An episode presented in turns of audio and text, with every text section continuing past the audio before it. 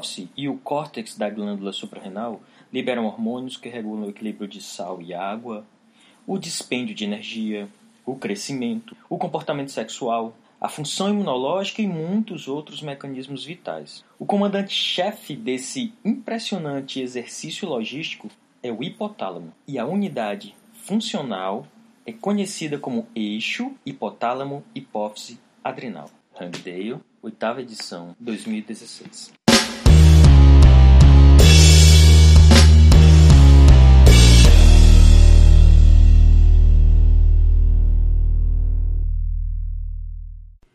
Olá pessoal, estamos reunidos mais uma vez aqui para outro episódio do PharmaCast. Hoje vamos discutir sobre glicocorticoides. Eu sou Pablo Farias. Eu sou Alice Araruna. Natália Bitu. E Ana Luísa Martã.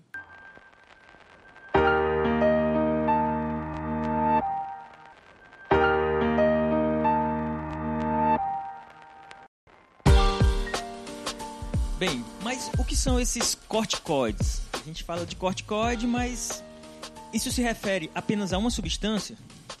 Na verdade, os corticoides, né, são os corticosteroides, são um grupo de hormônios produzidos pela suprarrenal e que é, tem três, três classes de corticosteroides: os glicocorticoides, os mineralcorticoides e os hormônios sexuais. Então, quando a população fala e as pessoas de forma geral falam em corticoide, elas estão se referindo a quem? Aos análogos sintéticos dos glicocorticoides que são anti-inflamatórios esteroidais amplamente utilizados para diversos, diversos usos clínicos, processos inflamatórios, doenças autoimunes, doenças alérgicas e várias outras coisas. Então, na verdade, quando a gente fala corticoide, o correto seria falar em glicocorticoide, porque eles são os, esses medicamentos são análogos exógenos do cortisol, que é um glicocorticoide. Então, é uma substância natural, que é produzida onde? Os glicocorticoides, como o cortisol, que a Natália falou, ele vem de uma glândula que fica em cima do rim chamada suprarrenal ou adrenal. E essa glândula, na verdade, ela tem a, a, capacidade de produzir e secretar hormônios. A parte do meio dela, que é chamada de medula, secreta adrenalina em maior proporção e menor proporção noradrenalina. E a parte do córtex, é, secreta os corticosteroides, né? Por isso o nome, corticosteroides. São esteroides produzidos e secretados pelo córtex da suprarrenal. E aí, como a Natália falou, existe a classe dos glicocorticoides com cortisol, dos mineralocorticoides com aldosterona e dos hormônios, os androgênios suprarrenais que dão origem aos hormônios sexuais, como estradiol, testosterona, progesterona. Bem, então entendemos que os glicocorticoides são secretados pela suprarrenal. Mas essa secreção é permanente, é o tempo todo? Como que ocorre? Quem regula isso? Na verdade, quem regula a, secreção, a produção e secreção de cortisol no nosso corpo é o ciclo circadiano, né? Que é o ciclo de sono e vigília. E aí essa regulação ela vem bem mais acima, né? É, é uma secreção periférica na corrente sanguínea, mas essa regulação ela vem bem lá em cima, lá no hipotálamo que é o famoso eixo hipotálamo, hipófise adrenal, né? Que aí e aí são vários hormônios que obedecem essa essa regulação. Então o hipotálamo ele secreta um hormônio chamado CRF, que é o hormônio regulador de corticotrofina, o fator regulador de corticotrofina, que vai estimular a hipófise anterior, que é a adenohipófise, a liberar um outro hormônio chamado hormônio adrenocorticotrófico, que é o ACTH. E esse ACTH lá na suprarrenal vai pegar o colesterol, aquele colesterol lá conhecido de todo mundo, e vai transformar num metabólito chamado pregnenolona. Esse metabólito, ele vai, dependendo da via enzimática, via bioquímica que pegar esse metabólito, são três vias diferentes, ela vai dar origem às três classes diferentes de corticosteroides. Os glicocorticoides com cortisol ou hidrocortisona, que são sinônimos, a aldosterona, que é um mineralocorticoide, e uh, o precursor dos hormônios sexuais. Aproveitando agora a questão aí do relato do ciclo, então de ativação, na verdade de liberação dos hormônios das suprarrenais, a gente viu a importância que se tem o hormônio adrenocorticotrófico, né, que seria aí o ACTH. E diante disso, né, da relevância da atividade desse hormônio, os estudos pioneiros foram exatamente na tentativa de desenvolver peptídeos, uma vez que a gente está falando aí de um aminoácido, peptídeos similares, né, análogos a esse hormônio, para poder ter um controle da síntese desses hormônios da suprarrenal. Então, foi identificado que era uma molécula de 39 aminoácidos, que essas moléculas, né, como o próprio nome diz, aminoácidos são têm suas partes terminais grupos aminas e grupo ácidos, e que algumas partes, quando modificadas, faziam com que essa, esse peptídeo perdesse a sua atividade fisiológica, a sua capacidade de ativação. Isso foi observado exatamente quando se removia grupos é, de aminoácidos acoplados à região aminoterminal. Enquanto que, ao ser modificado aminoácidos do grupo carboxiterminal, a atividade biológica ela não sofria nenhum impacto significativo. Por que, que isso é importante? Por que, que a gente está falando sobre isso? Porque a gente retorna à importância relacionada da estrutura e da atividade das moléculas. Então, eles identificaram da importância é, em modificar o local correto para a produção de análogos e manter a sua atividade fisiológica na ativação, na verdade, na liberação dos hormônios da adrenais. Bom, então você quer dizer que se trata de um peptídeo que a indústria resolveu produzir um medicamento e aí ela começou a modificar. E nessas modificações descobriu que a substituição de alguns aminoácidos é, extinguia a atividade. Dependendo se fosse na região aminoterminal, a atividade fisiológica dela era bastante comprometida. Aí resolveram preservar essas preservar essas essa esses região, fragmentos, essas regiões. até porque a atividade dela, a interação dela com o receptor é via receptor de membrana, né, da proteína G, e a gente sabe que a estereoseletividade existente entre esse reconhecimento é bastante intenso. Então, uma modificação em um grupo que realmente é importante para o reconhecimento vai fazer com que toda a cascata seja né, inibida, não, não aconteça. E ele foi usado para quê? Então, aí o hormônio, né, o ACTH, uma vez que ele, ele ativa as suprarrenais, para a liberação dos hormônios das suprarrenais, ele vai ter, estar tanto liberando ali, ativando a liberação de glicocorticoides, de mineralcorticoides e de hormônios sexuais. Então não tinha como selecionar o que seria produzido.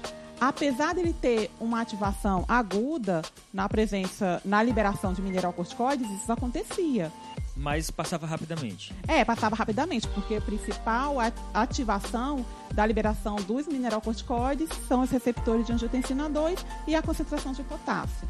Mas tinha essa reação num pico agudo que poderia comprometer, de certa forma, né, um primeiro impacto ali no tratamento. No entanto, o principal problema também estaria relacionado à virilização, porque ele também vai ativar a liberação de hormônios sexuais. Então não teria como selecionar apenas a ativação de liberação de glicocorticoides. Então, devido a essas características, observou-se que era bem mais viável trabalhar com a produção de análogos dos glicocorticoides, porque em relação aos efeitos adversos, teria como se ter um controle maior devido à não ativação dos mineralcorticoides e dos hormônios sexuais. Apesar de que foi observado que a utilização de ACTH em algumas condições apresentava uma resposta melhor.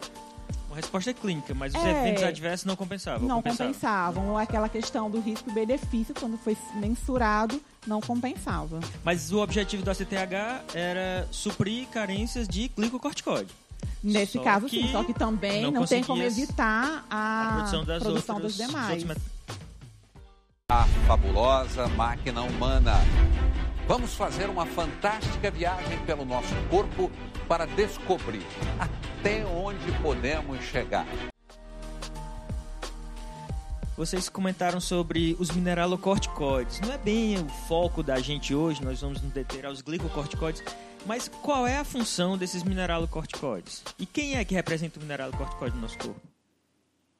Os mineral, mineralcorticoides, né, o principal exemplo é o hormônio aldosterona, a principal função é promover um equilíbrio hidroeletrolítico no nosso organismo, ou seja, a aldosterona ela tem função de, ao estimular os seus receptores, promover retenção de sódio e retenção de água e automaticamente regular né, a volemia, a pressão arterial. Né? Então, a aldosterona tem essa função de equilíbrio hidroeletrolítico enquanto que o glicocorticoide, que é o cortisol, atua principalmente no metabolismo intermediário e na função imune, e os hormônios sexuais, obviamente, em regular essa função sexual. E complementando a fala de Natália, as nomenclaturas elas são bem sugestivas, porque os glicocorticoides receberam esse nome devido inicialmente o conhecimento da é, ação deles sobre o metabolismo da glicose, depois foi verificado também a atividade deles sobre os lipídios e sobre as proteínas, e no caso dos mineralocorticoides, exatamente aí na regulação eletrolítica, né, do sódio e do potássio. Ao mesmo tempo que ele retém o sódio, ele também secreta o potássio. Então, os nomes são bem relacionados a essas atividades. E também complementando ao Pablo, quando falou que apesar de não ser muito foco do nosso cast falar sobre mineralocorticoides, é importante a gente identificar e saber a atividade deles, porque lá mais na frente a gente vai ver a preocupação da indústria farmacêutica em desenvolver moléculas que tenham atividades específicas, ou mineralocorticoides, ou é, glicocorticoides e ainda que possam apresentar as duas atividades, porque de acordo com a condição clínica do paciente, ele pode é, sofrer algumas alterações indesejadas quando na presença de uma atividade e outra. A fabulosa máquina humana. Vamos fazer uma fantástica viagem pelo nosso corpo para descobrir até onde podemos chegar. Bem, pessoal, até agora nós conversamos sobre a origem, um pouquinho de anatomia também, falamos da síntese dos corticosteroides, algumas funções, falamos também um pouquinho sobre a nomenclatura, a origem da, dos termos glicocorticoide, mineralocorticoide. Tudo bem. Ah, então, quando falamos da produção, fica a curiosidade. Nós produzimos o glicocorticoide ao longo de todo o dia, na mesma quantidade, o tempo todo. Então, nós temos um, um, um platô de produção aí ao longo de 24 horas? Não, como a Ana Luísa falou, né, o, existe um, o pico de secreção de ACTH e de cortisol obedece o ritmo circadiano. Então, qual o horário do dia em que eu tenho um maior pico de ACTH e, consequentemente, de cortisol? É por volta, pela manhã, né? Por volta das 8 horas da manhã. Então, o pico não, não tem esse platô, né? São picos de acordo com uh, uh, o horário do dia e sendo principalmente por volta das 8 horas da manhã que eu tenho esse pico. Por isso, quando eu faço uso de um glicocorticoide, que é um análogo exógeno do cortisol, o melhor horário do dia para se utilizar é justamente por volta das 8 horas da manhã. Por quê? Porque eu vou simular o pico de cortisol. E aí o meu organismo vai ter o mínimo vai ter uma menor quantidade de efeitos colaterais. Apesar de que algumas situações fazem uso outros horários também. Então a gente deve usar às 8 horas da manhã porque a produção de cortisol máxima já foi atingida, não tem mais o que inibir. Então, por volta das 8 horas. Mas parece que ele se eleva um pouquinho também com algumas refeições, não é? É, a, após o café da manhã você consegue elevar um pouquinho mais esse pico. Essa questão de tomar às 8 horas da manhã é interessante, porque pela lógica, quando a gente olha o gráfico de, de concentração plasmática do corticoide em relação aos horários do dia, a gente tem essa produção começando mais ou menos meia-noite, né? Produção e liberação começando meia-noite. Então ela vai aumentando durante toda a madrugada e o pico máximo dela é às 8 da manhã. Como eu falei, pode ser potencializado pela alimentação. E quando a gente pensa no horário de tomar, né, isso é uma pergunta que eu faço muito para os meus alunos: que hora vocês acham que a gente deve tomar o corticoide? O glicocorticoide. Os alunos sempre, quando, olhando para o gráfico, eles dizem deve tomar de tardezinha. Porque de tardezinha é o horário que a gente tem menos cortisol na corrente sanguínea. Então eles pensam sempre numa questão compensatória. Se eu já produzo muito de manhã, eu uso de tarde e aí eu vou ter um platô durante o dia inteiro. Então eu mantenho o meu potencial anti-inflamatório fisiológico. Mas esse é um pensamento, embora lógico, ele não funciona assim na prática. Porque para minimizar os efeitos adversos, a gente deve meio que simular o que acontece no nosso organismo. Então nós precisamos dessa redução. Faz parte do nosso ritmo circadiano. Isso. Então a ideia no caso do cortisol não é manter um nível constante. Isso, é, é manter picos. Porque é, por causa da grande atividade fisiológica, a gente não pode modificar essa subida, esse sobe e desce do Exatamente. cortisol. Isso é interessante porque justifica porque que quando a gente está doente, a gente se sente melhor pela manhã e normalmente a febre, a moleza aparece no fim da tarde. Justamente porque o meu potencial fisiológico anti-inflamatório, que é com a secreção de cortisol, é maior pela manhã e a queda máxima dele é no final da tarde, entre 4 e 8 da noite. Então é a hora que a gente começa a se sentir mole, é a hora que às vezes a febre aparece e de manhã a gente se sente mais disposto. Então eu consigo justificar também em, quando a gente está doente, se sente melhor num período do dia do que em outro. Deve você passar a noite quebrada, a noite você tá destruído. Aí quando é de manhã, tá bonzinho. E ao longo do dia você vai. Tá esmurecendo, né? Como diz um. A fabulosa máquina humana. Vamos fazer uma fantástica viagem pelo nosso corpo para descobrir até onde podemos chegar. E é importante também a gente lembrar que isso daí depende do ciclo circadiano, né? do ciclo de sono vigília. A gente está falando que ele produz de madrugada porque é, é o horário que a maioria das pessoas dormem. Então, quando a gente tem pessoas que têm esse ciclo modificado, que dão plantão noturno, né, que invertem o ciclo de sono vigília, bagunça toda essa produção de cortisol e liberação de cortisol. Então, esse padrão ele vai ser modificado. Esse padrão de 8 horas da manhã é para quem dorme de noite, trabalha de dia fica acordado de dia mas ele se modifica dependendo do padrão do sono. E isso pode modificar é, capacidade inerente anti-inflamatória e capacidade imunológica, já que o cortisol consegue regular imunidade, regula a resposta inflamatória e metabolismo de alguns nutrientes. Então isso daí vai se modificar nesses pacientes também.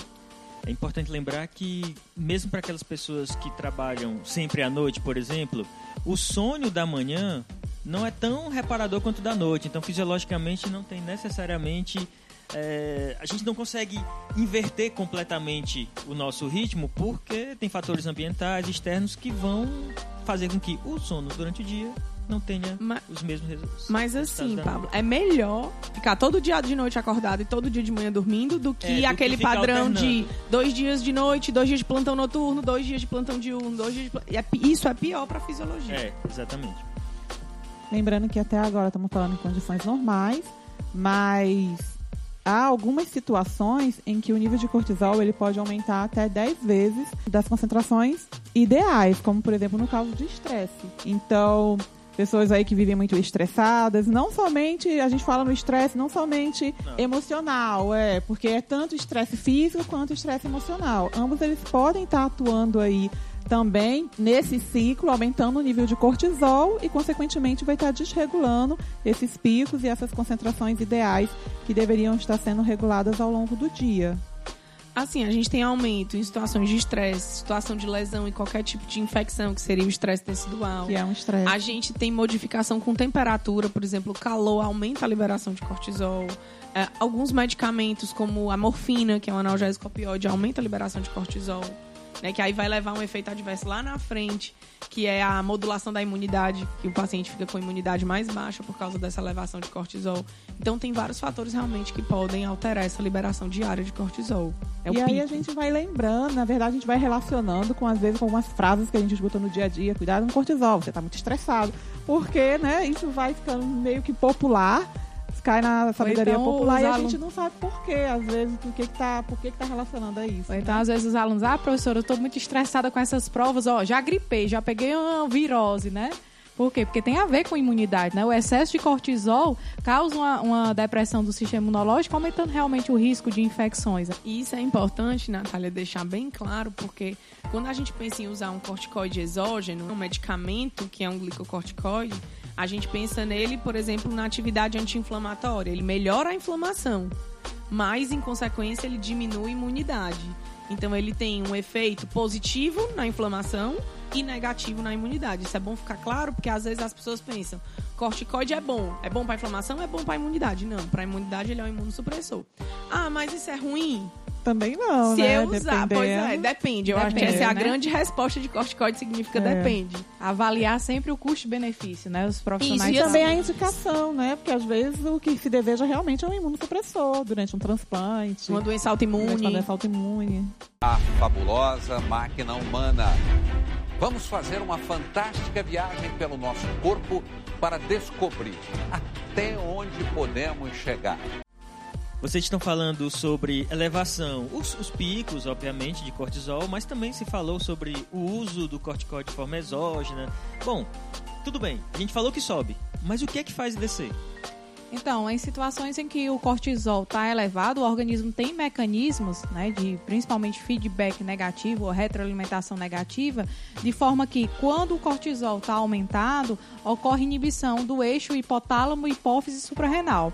Né? Então ocorre feedback tanto de alça curta como de alça longa.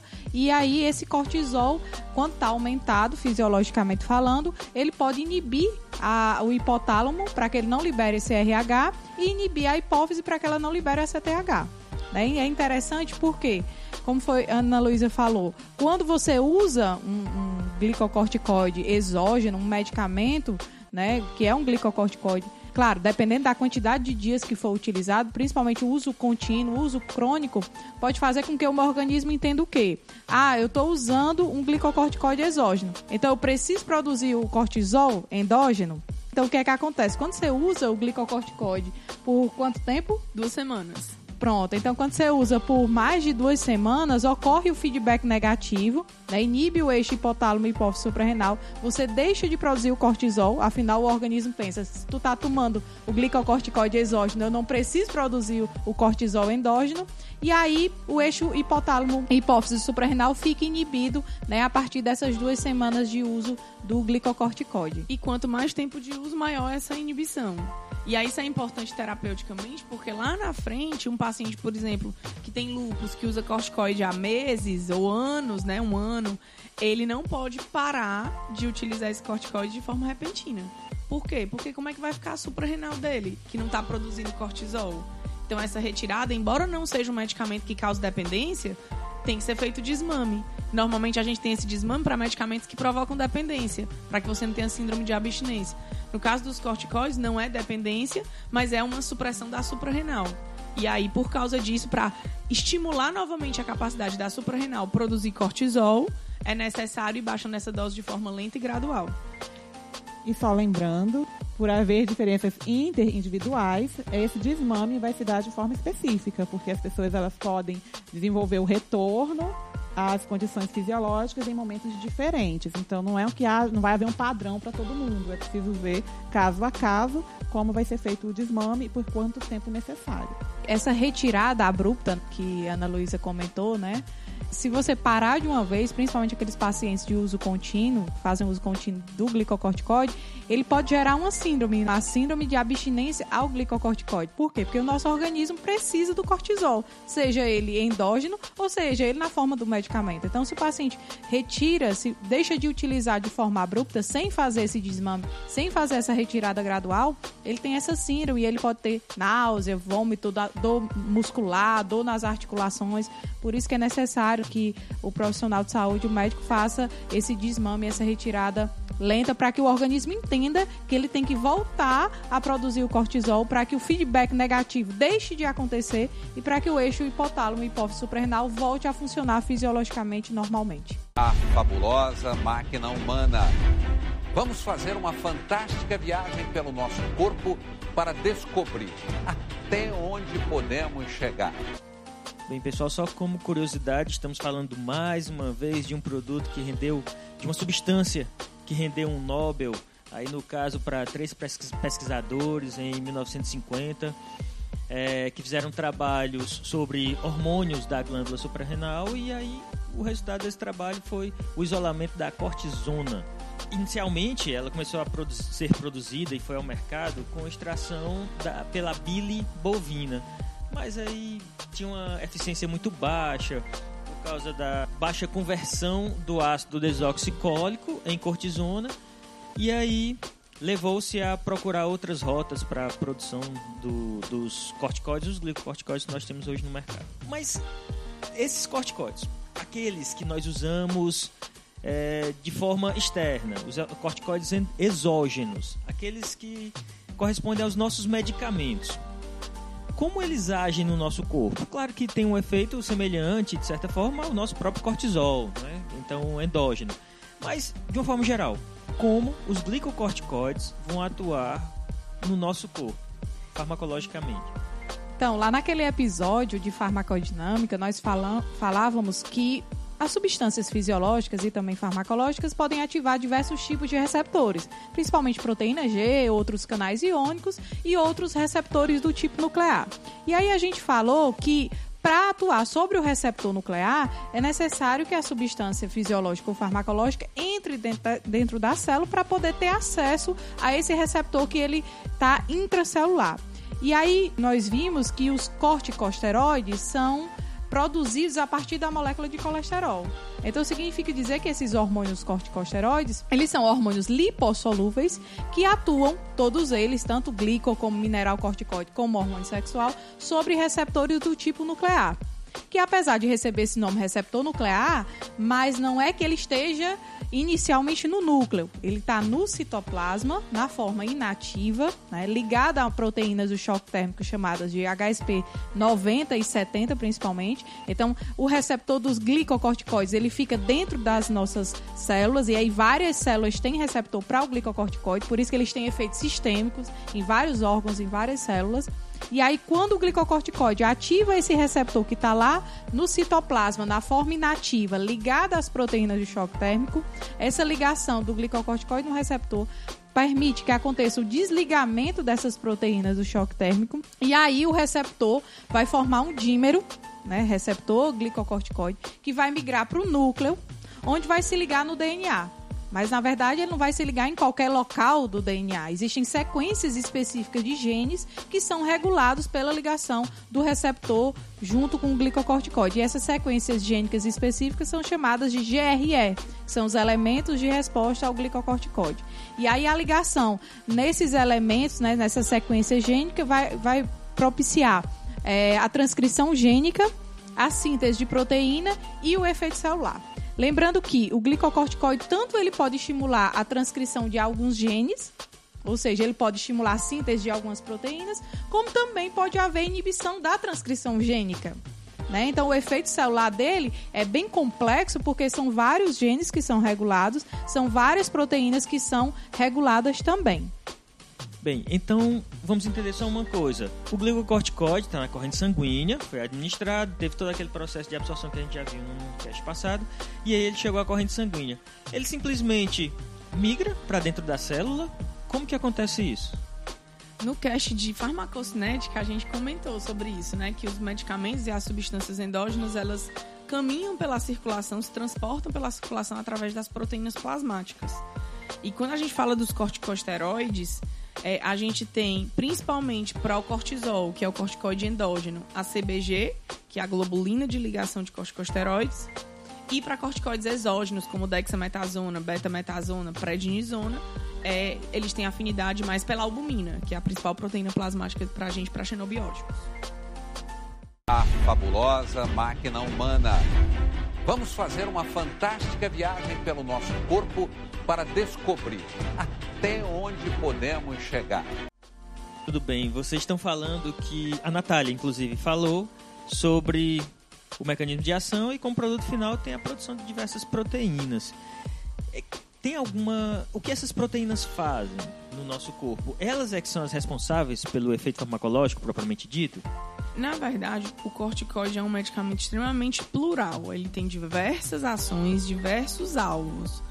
Uma dessas proteínas, que é, é a, a, mais conhecida, a mais estudada, é a proteína chamada Nexina 1, que ela vai interferir diretamente na cascata inflamatória, que foi o nosso último cast. Né? O nosso cast passado a gente falou sobre AINES, e falou lá sobre a síntese do ácido araquidônico, que era, era realizada através de uma enzima chamada fosfolipase A2, e metabolizado pelas ciclooxigenases. Os anti-inflamatórios não esteroidais, como os AINES, vão agir inibindo as ciclooxigenases, por isso não geram os mediadores da inflamação, que são as prostaglandinas. E os corticoides têm esse efeito anti-inflamatório como? A anexina 1, ao ser produzida lá na transcrição gênica via glicocorticoide, vai interferir na fosfolipase A2, que é a enzima que sintetiza, né, que libera lá o ácido araquidônico dos fosfolipídios de membrana. Então, o efeito anti-inflamatório dos glicocorticoides é na mesma cascata do efeito anti-inflamatório dos AINES, que é a cascata da inflamação, porém em pontos diferentes. Mais acima. É mais acima. O, o, os AINES, eles vão inibir a enzima que metaboliza o ácido araquidônico. E os corticoides vão inibir a enzima que sintetiza o ácido araquidônico. É como se fosse assim, se pensarmos como se fosse uma árvore, os anti-inflamatórios não esteroidais cortam alguns galhos. Um galho, especificamente. E o glicocorticoide corta no tronco. Isso, exatamente. Vocês estão falando sobre anti-inflamatórios e glicocorticoides. Só como curiosidade, quem dos dois começa a ter o efeito mais rápido? Então, do ponto de vista farmacodinâmico, os AINES eles têm um efeito mais rápido, por quê? Porque a ação deles é direta, a inibição da COX para reduzir as prostaglandinas.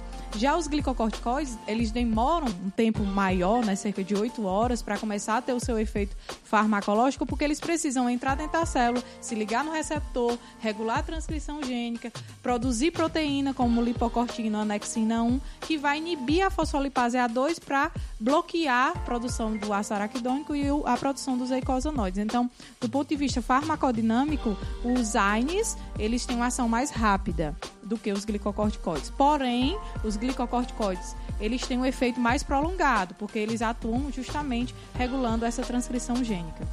A fabulosa máquina humana. Vamos fazer uma fantástica viagem pelo nosso corpo para descobrir até onde podemos chegar. Ana Luísa já havia falado há pouco tempo sobre os diversos efeitos dos glicocorticoides, efeitos sobre a inflamação, sobre a imunidade. Mas como ele age? Apenas inibindo a fosfolipase A2 resulta em todos os efeitos anti-inflamatórios dele? Não. Mais uma vez eu digo, é um medicamento extremamente plural. Essa é uma né? das ações, é bem complexo. Essa é uma das ações que faz parte do efeito anti-inflamatório dele. Mas o corticoide consegue reduzir a expressão gênica da enzima COX-2, ele não inibe a enzima, como os AINES fazem, mas ele reduz a expressão do gene que vai codificar COX-2 da INOS, que, né, que vai dar origem ao óxido nítrico, que é um dos vasodilatadores também importantes na inflamação. Ele consegue diminuir interleucinas pró-inflamatórias, como interleucina 1, interleucina 6, TNF-alfa. Ele consegue diminuir a migração de neutrófilos do sangue para o tecido que está lesionado. E a gente sabe que o neutrófilo tem um processo de retroalimentação da inflamação. E ele também consegue aumentar interleucinas anti-inflamatórias, como a interleucina 10. Então, ele diminui interleucinas pró-inflamatórias e aumenta interleucinas anti-inflamatórias. Então, são vários mecanismos que culminam nesse efeito anti-inflamatório. E aí, a indicação dele, por exemplo, vai ser em processos de inflamação ou crônica ou inflamações graves. Inflamações leves e agudas, a gente opta mais pelo uso dos AINES. Certo. Na inflamação nós entendemos como é que funciona, mas na imunidade, o que ele faz? Então, com relação ao sistema imunológico, os glicocorticoides, eles deprimem né, a imunidade de forma que eles reduzem a ativação dos macrófagos, eles reduzem a ativação também dos linfócitos, diminuem a, o terceiro comp componente do sistema complemento, além de reduzir a produção de imunoglobulinas como IgG. É por isso que eles são amplamente utilizados para doenças autoimunes e também para evitar a rejeição a transplantes.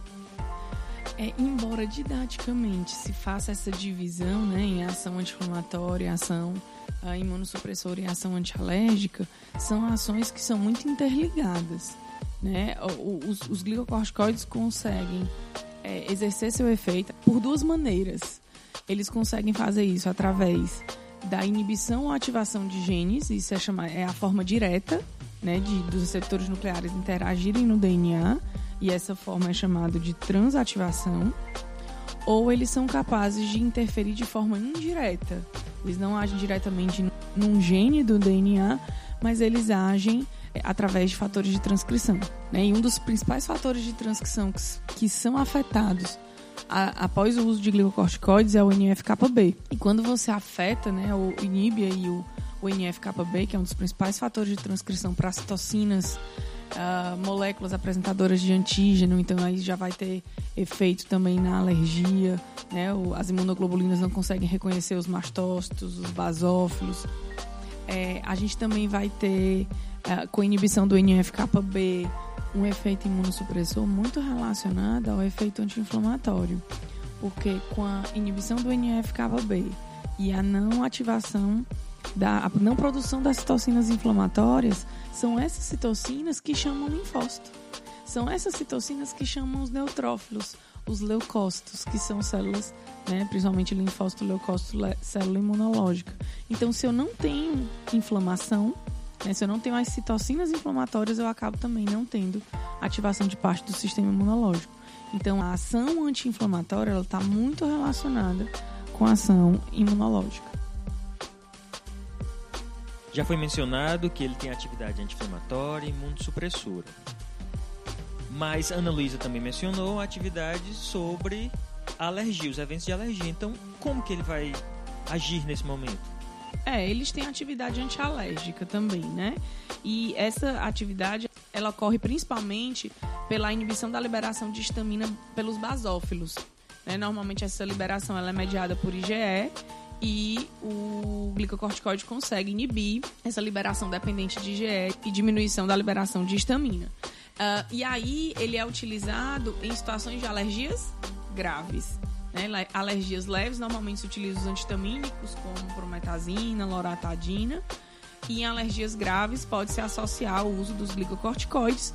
Ou também em alergias crônicas, rinites, sinusites, que são doenças que são iniciadas por processos alérgicos, muitas vezes, e elas se mantêm por processos inflamatórios. E aí elas são utilizadas por outra via de administração que não oral, né, normalmente utilizado por via inalatória, para minimizar os efeitos né, de, de rinite crônica. Os efeitos sistêmicos, né? Isso, os efeitos sistêmicos. Todas essas atividades farmacológicas que foram citadas, anti-inflamatória, imunossupressora e antialérgica, estão acontecendo de uma forma simultânea. Então ele não vai selecionar, ele não é seletivo, ó, vai atuar só como anti-inflamatório, vai atuar só como imunossupressor ou só como antialérgico. Tudo está acontecendo no mesmo momento, inclusive intensificando as propriedades fisiológicas, as atividades fisiológicas dos glicocorticoides. Então, simultâneo a isso, vai ter o aumento do metabolismo dos carboidratos e das proteínas, como também da redistribuição da gordura corporal, e isso vai justificar alguns dos efeitos adversos que vão ser observados durante a administração e o uso prolongado de corticoides. A fabulosa máquina humana. Vamos fazer uma fantástica viagem pelo nosso corpo para descobrir até onde podemos chegar. Acho que nós estamos muito detidos aqui a falar sobre inflamação, alergias, imunossupressão, mas eu sei que os corticoides têm outras utilizações. Quais seriam essas outras utilizações? Vocês podem citar? Uma das utilizações é, dos corticoides que foge, né, essa tríade de ações que ele tem, é estimular a maturação pulmonar fetal. Então, ele aumenta a produção de surfactante no feto e é muito usado, por exemplo, para mulheres grávidas que entram em trabalho de parto prematuro. Né? E aí o bebê pode nascer com alguma síndrome de desconforto respiratório. Então, Ana, mas não é qualquer um, né? É, o glicocorticoide que... que pode ser utilizado. É a betametasona. Então, e aí se vocês tiverem curiosidade de avaliar o porquê da betametasona, se todos eles apresentam, né, pelo menos no geral, as mesmas características farmacológicas, por que não seria outro? E aí, se vocês forem avaliar a molécula da betametasona, vocês vão, que, vão avaliar que ela apresenta três grupos metil, que garante uma lipossolubilidade maior do que os demais glicocorticoides sintetizados. Só que aí tem uma segunda curiosidade. A betametasona e a dexametasona, elas são aparentemente né, iguais, porque na verdade o que que diferencia a ambas é apenas uma estéreo seletividade proveniente do estéreo-isomerismo presente nas duas. Eu fiquei até curiosa para olhar o coeficiente de partição apesar de saber que ambas são estereoisômeros e apresentam a mesma propriedade fisicoquímica, eu fui confirmar. Realmente, o coeficiente de partição de ambas é o mesmo. Elas têm um valor de 2.06, 2.1 aproximadamente. Isso garante a mesma lipossolubilidade para ambas. E aí ficamos novamente curiosos se ambas têm a mesma estrutura, só mudam de acordo com a posição de uma molécula de metil se apresentam a mesma lipossolubilidade, por que, que a betametasona vai ser utilizada, né? E a dexametasona não pode ser utilizada para essa funcionalidade. E aí entra a questão, novamente, da ligação às proteínas plasmáticas.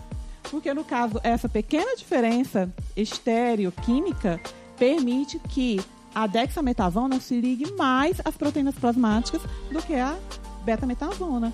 E a betametasona ficando mais livre, ela consegue ser absorvida melhor, na verdade, trans, é, atravessar né, melhor a barreira placentária. E aí consegue ter uma atividade fisiológica farmacológica, na verdade, mais intensa. Além da, da, da maturação pulmonar fetal, a gente tem os glicocorticoides melhorando a terapia de alguns tipos de câncer, né? Como os cânceres é, de leucemia e linfoma. Hematológicas. Né? Cânceres hematológicos. E essa ação se deve principalmente por aquela ação é, linfocítica que a gente viu, né? Antilinfocítica, Antilinfocítica, né? na verdade. São cânceres que, tem, que apresentam linfocitose, aumento de linfócitos. E pelo corticoide diminuir isso, ele acaba, né, junto com os quimioterápicos e outro tratamento específico do câncer, potencializando esse tratamento. Pablo, só para uma curiosidade, você poderia colocar no pôster desse cast o link do Zinc Docking, que é onde a gente consegue ter o acesso fácil, gratuito de todas essas características físico-químicas de solubilidade, de pKa, de log de P, dessas moléculas que pode ser que alguém tenha curiosidade de ver as demais né, e vão avaliar que todos os demais glicocorticoides apresentam, inclusive, um coeficiente de partição menor do que o da beta e da dexa. Pronto, então vou botar o link das moléculas desses glicocorticoides, aí vocês vão poder ver um pouco a estrutura deles, quem tiver curiosidade, avaliar. Bem, mas ele tem é, outras utilizações também. Além do câncer, ele também é utilizado para tratamento do edema cerebral. Isso, e aí é interessante que o corticoide que é escolhido para isso é a dexametasona que quando a gente fala, e a Alice pode explicar melhor, quando a gente fala de seletividade para o receptor, a, a, molécula da dexametasona ela tem uma seletividade maior para o receptor de glicocorticoide do que pelo receptor de mineralocorticoide.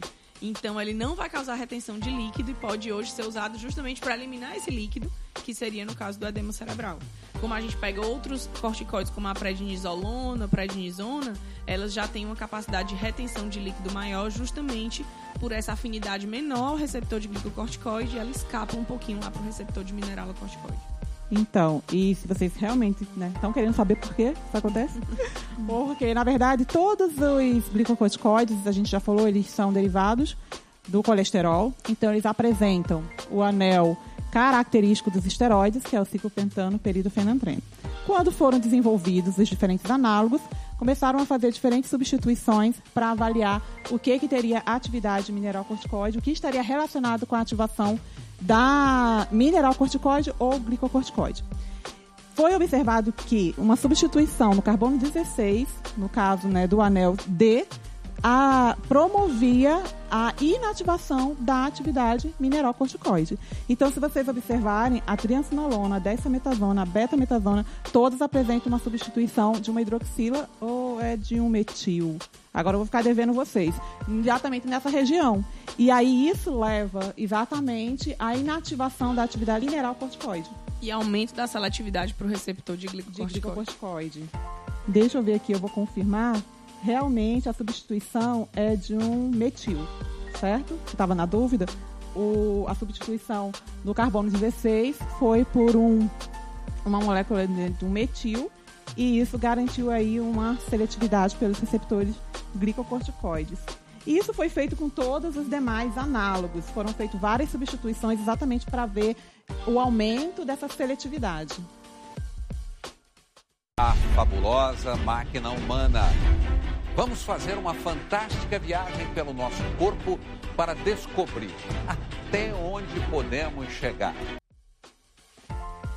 Os glicocorticoides também são utilizados para uma doença denominada doença de Addison. Como seria essa doença?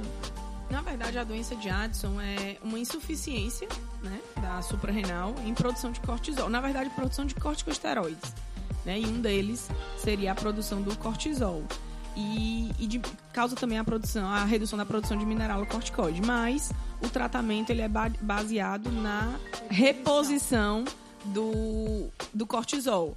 E, e quando se vai fazer isso, pensa-se muito no qual é os glicocorticoides que nós temos em disponíveis no mercado, qual é que eu vou utilizar para a síndrome de Addison, para a doença de Addison? Teria que ser o corticoide mais próximo do cortisol. E Porque na verdade o uso é prolongado, vai ser por é crônico. O é uso é crônico, é pro resto da vida. E eu não, eu não tô precisando desse glicocorticoide para uma ação imunossupressora ou anti-inflamatória ou anti-alérgica. Eu tô precisando apenas repor o cortisol que eu não estou conseguindo produzir. Então você tem que reproduzir uma situação fisiológica. Fisiológica. Então se utiliza doses baixas, né, em torno de 30, 20, 30 miligramas por dia de hidrocortisona, que é um análogo igualzinho ao cortisol que a gente produz. É a forma industrializada do cortisol. Exatamente. Então, essa reposição é feita a longo prazo, né? E aí foi falado muito dos efeitos adversos com o uso prolongado do corticoide, mas na verdade se eu preciso de um binômio para ter esses efeitos adversos. Eu preciso do uso prolongado e preciso de doses elevadas.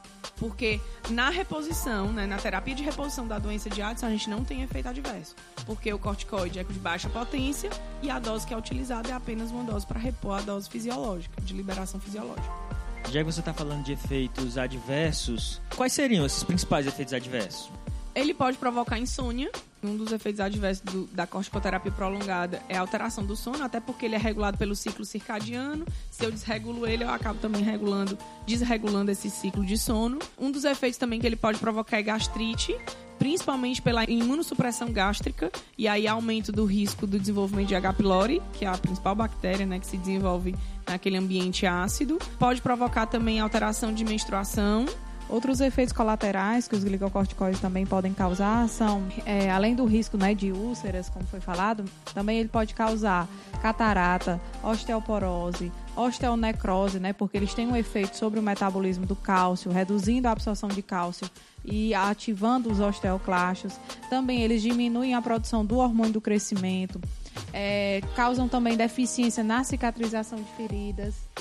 É, e aí eu acho é muito, é muito interessante essa questão dos corticoides, porque enquanto é, ele é bloqueador da cicatrização, né? Diminui a cicatrização. Por exemplo, quando eu estou usando o corticoide para inflamação, a minha cicatrização vai ficar mais demorada, mas ao mesmo tempo, essa diminuição da cicatrização pode ser benéfica, por exemplo, em situações de queloide, porque há uma redução da ação dos fibroblastos do colágeno, reduzindo a cicatrização e sendo efeito adversos para algumas indicações clínicas, mas, por exemplo, numa situação de queloide, onde a gente tem uma hipercicatrização, o uso de corticoide ele é terapêutico. Tópico aí, né? Tópico, é utilização tópica. Então, assim, corticoide é muito fantástico porque o fato dele ser extremamente plural, alguns efeitos adversos para determinadas indicações se tornam efeitos terapêuticos para outras indicações. Bom, não dá para a gente falar sobre eventos adversos com o uso de glicocorticoides sem falar da síndrome de Cushing que é um evento adverso, com uma série de sintomas que ocorrem pelo uso prolongado de glicocorticoides. Embora hoje mencionamos o evento adverso como uma síndrome, ela vem, ela foi caracterizada como uma doença por um médico, na verdade, Harvey Cushing, em 1932. Ele observou 12 pacientes, relatou inicialmente 12 pacientes, alguns homens, outras mulheres, que apresentavam uma série de alterações fisiológicas. Dentre as alterações que foram relatadas, era, se observava obesidade, na maior parte dos pacientes aparecia obesidade, hipertricose, quer dizer, o surgimento de pelos em regiões que não são convencionais, terem pelos, hipertensão vascular, fraqueza muscular e nas mulheres um sintoma frequente foi a amenorreia. E outras alterações menstruais também aconteceram. Então, os pacientes eram relativamente jovens, figurava ali em torno de 20, 25 anos por aí, embora um dos casos é, relatados era uma criança de 12 anos que também apresentava obesidade, alterações cardíacas como hipertrofia cardíaca, aumentar, aumento da pressão, pigmentação cutânea, então foram alterações relatadas em praticamente todos os casos. Um deles apresentava também fragilidade óssea, inclusive apresentou diversas fraturas. Ele reuniu esses casos, reuniu esses pacientes, observou alguns, o que é que eles tinham em comum e percebeu que eles tinham adenoma hipofisário. A maior parte deles apresentavam um adenoma hipofisário. Então, essa doença ficou caracterizada por uma elevação na quantidade de cortisol e esses pacientes começaram a desenvolver esses sintomas característicos da elevação de corticoides endógenos. Baseado nesse efeito, nesse, nesse, nesse quadro clínico dessa doença, caracteriza-se então a síndrome de Cushing, que no caso do Cushing ele relatou como uma doença, uma síndrome congênita mas com o uso prolongado de corticoides, ela pode acontecer também e no caso é caracterizada como síndrome de Cushing iatrogênica, por ter sido causado por, pelo uso de medicamentos. A síndrome de Cushing tem uma, uma série de sintomas que alteram fisicamente o paciente, né, como deslocamento de placas de gordura, um acúmulo na região abdominal, nas costas, né, que o pessoal denomina normalmente como cocova de búfala. Também No rosto. e- no rosto, que inclusive é um sintoma relatado pelo Cushing, Fica que com o é rosto. o rosto obeso. Ele relata como rosto Ele é obeso. chamado face de lua, né? Porque ele fica bem lua. arredondado. A fragilidade óssea que ele relatou também acontece. Acontece principalmente porque ele interfere no metabolismo do cálcio em relação no processo de aumento. Ele diminui a absorção de cálcio, aumenta a excreção de cálcio e ainda ativa o osteoclasto. Ele também relata que há um, vamos dizer assim, uma perda de proteína, principalmente dos membros, nas pernas, nos braços, há uma perda considerável de proteína. Na verdade, a proteína é genera- generalizada. A gordura é que tende a se concentrar mais no abdômen, na região central do corpo. Na periferia, ela sai da periferia e fica mais na região central. Mas há uma perda de proteínas também. A e, pele consequente- fica fina também, né? Por conta dessa perca. Aumenta o catabolismo proteico, não só de massa muscular. Você observa o paciente com síndrome de Cushing, com perna fina, braço fino, mas Alteração é, dermatológica também. alterações, né? Não só dermatológica, mas cabelo, queratina, né? Cabelo, unha, então enfraquece cabelo, enfraquece, Enfraquece. unha. Deficiência na cicatrização de feridas, né? Eles relatam cabelo mais ralo também. Alguns pacientes relatam que desenvolveram calvície.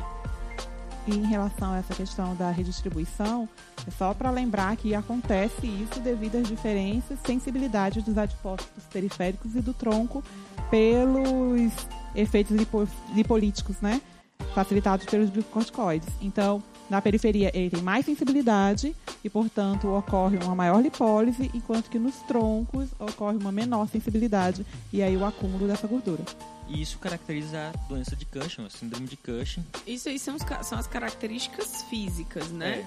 Mas acaba também que tem alteração Alterações. de pressão, tendência à hiperglicemia, porque ele causa diminuição da secreção de insulina, então o menor aproveitamento da glicose ela fica mais no sangue.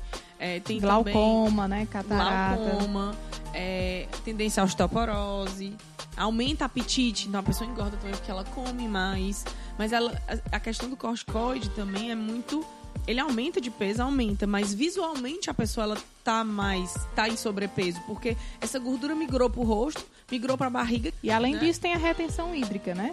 O edema, né, que o paciente é, é, tem por conta justamente desse efeito também do glicocorticoide de alguns dele, de atuar também semelhante à aldosterona, promovendo retenção de sódio e líquido, já que o receptor é muito semelhante. essa questão do metabolismo dos, dos carboidratos e das proteínas se dá inicialmente por um processo protetor do organismo.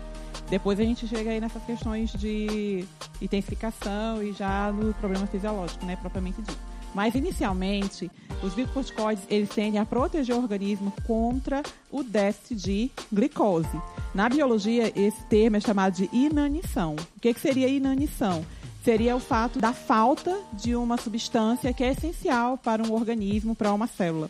E no caso, a falta de glicose para o cérebro e para o coração é incompatível para a nossa sobrevivência. Então, os glicocorticoides por si já atuam diminuindo o consumo da glicose nos tecidos periféricos para armazená-las para usos desses órgãos vitais. No entanto, nas condições em que se encontra quantidade de glicocorticoides elevados, esse efeito ele pode ser pronunciado, né, ele pode ser aumentado, e aí ocorre quadros de hiperglicemia. Essa hiperglicemia, na verdade, é uma proteção do corpo para fornecer mais nutriente para o sistema nervoso central. E além disso, ela ainda está degradando proteínas e ativando a lipólise. E isso está fornecendo tanto aminoácidos como glicerol, que vai também favorecer a gliconeogênese. Também contribui, né, para o aumento de glicemia. Uma coisa interessante dos glicocorticoides é que eles têm uma versatilidade de formas farmacêuticas e vias de administração. Você tem corticoide por via tópica, inalatória, é, injetável, é, Otológica. oral, otológica, oftálmica. Então nós temos, eu acho que poucos medicamentos têm tantas formas de uso como os corticoides. Isso está relacionado com os diversos tipos de corticoides que nós temos, as características farmacocinéticas de cada um deles e que isso também vai proporcionar não só a escolha da via, mas a escolha do caso, em quando que nós devemos usar cada um desses corticoides também, não é? Basicamente, a escolha do, do glicocorticoide a ser utilizado vai depender da potência dele, que vai estar diretamente relacionada à afinidade que ele tem pelo receptor de glicocorticoide e também relacionada à sua meia-vida. Né? Então, eles são divididos em ação curta, intermediária e longa, e essa escolha vai se basear nisso. Né? A hidrocortisona vai ser basicamente utilizada é, nas situações de reposição na, na, doença de Addison e também em algumas situações alérgicas pode ser utilizada. A gente tem a prednisona e a prednisolona, que na verdade a prednisona é um profármaco é metabolizada pelo fígado e se transforma em prednisolona. E a prednisolona, né, que é a substância ativa, vai ter afinidade duas vezes mais pelo receptor de glicocorticoide do que o cortisol. E isso gera quatro vezes mais potência. Então ele já dá para ser utilizado terapeuticamente. É muito comum nas doenças autoimunes. Né, e também na, na situação de rejeição de transplante, porque a utilização vai ser por um tempo mais prolongado. Então, se eu usar também um corticoide muito potente, eu intensifico muitos efeitos adversos. Aí a gente passa, por exemplo, para beta-metasona e dexametasona, que são 30 vezes mais potentes que o cortisol. Né? Eles já são utilizados em situações de mais curto prazo, né? justamente porque eles têm uma potência muito grande. Então, a dexametasona utilizada para edema cerebral, a beta-metasona, como a gente viu, utilizada uh, como para maturação pulmonar, podem ser usados como imunossupressores também, mas como eles são muito potentes, eles também acarretam mais efeitos colaterais. Tem também a triancinolona oral, né? Ou por via sistêmica, ela é mais tóxica, então hoje ela é mais utilizada na forma de pomada, que é muito usada para afecções bucais, né? Para as aftas, por causa do seu potencial anti-inflamatório, mas por via sistêmica ela, é, ela é mais tóxica. E a tecnologia muito sempre muito atenta, né, a essas questões está bastante intensifica bastante os estudos no desenvolvimento de sistemas de liberação de fármacos de forma prolongada, principalmente do corticosteroide. Tem inclusive exemplos para triancinolona que estão sendo desenvolvidas aí ainda numa fase pré-clínica para, à medida que ela seja liberada de uma forma prolongada, tente minimizar essas características tóxicas aí que são observadas na sua administração sistêmica por via oral.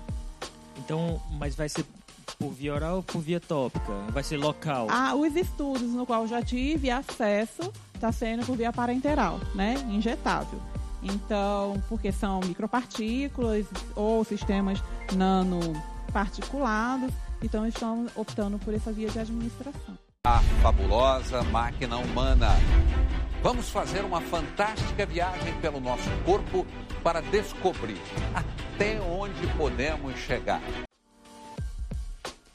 Existem também outros glicocorticoides, né, que são utilizados por via inalatória, como por exemplo a beclometasona, a mometasona, que são utilizados principalmente para doenças respiratórias e processos alérgicos. E o uso dessa via inalatória é interessante porque ao usar essa via, esse glicocorticoide por essa via, eu diminuo os efeitos colaterais sistêmicos. Apesar de que o usuário, é, o paciente, deve ter alguns cuidados por quê? Porque o uso dela pode diminuir a imunidade e, por exemplo, aumentar o risco de candidíase bucal, oral. Pode também causar faringite, roquidão, decorrente dos seus efeitos né, sobre a imunidade. Então, esses, esses glicocorticoides inalatórios, eles têm essa vantagem de menos efeitos colaterais, mas também tem alguns cuidados que devem ser feitos, principalmente na higienização oral, após o uso dos glicocorticoides inalatórios.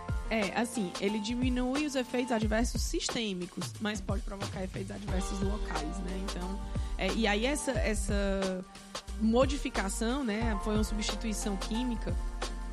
Essa modificação e a possibilidade de, de administrar corticoides por via inalatória trouxe uma vantagem muito grande, principalmente no tratamento da asma, né, que a gente tinha um tratamento mais prolongado e muitos efeitos adversos sistêmicos que foi minimizado com o uso dos corticoides inalatórios.